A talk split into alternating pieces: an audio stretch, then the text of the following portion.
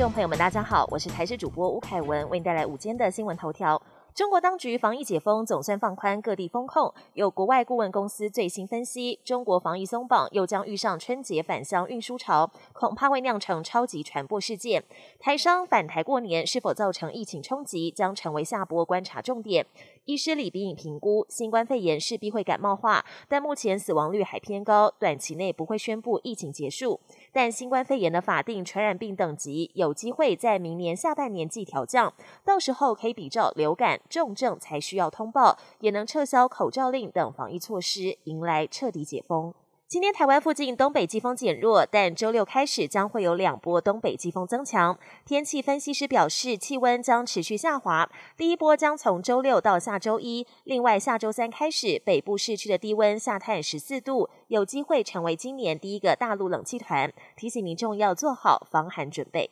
火星十二月八日即将运行到冲的位置，是魁违两年再次报道。也就是说，这一次火星冲将是未来十年内最大、最亮还有最清楚的时候，是火星最佳的观测期。下一次要看到比这次更大、更亮的火星，要等到二零三三年。而十二月的夜空很美丽，除了火星冲之外，十二月十四号也将迎来全年盛大的双子座流星雨。国际焦点：美国《时代》杂志七号公布年度风云人物，乌克兰总统泽伦斯基和乌克兰精神，因为坚韧抵抗俄罗斯入侵，获选为二零二二《时代》杂志的年度风云人物。华裔女星杨紫琼获选为《时代》杂志的指标人物，南韩女团 BLACKPINK 获选为年度艺人，而掀起头巾革命、争取妇女自由的伊朗女性，则是获选为年度英雄。英国哈利王子与妻子梅根的核弹级纪录片影集即将登上影音串流平台 Netflix。由于女王今年九月才驾崩，仅仅三个月就再次让王室家丑公诸于世，引起部分民众不满。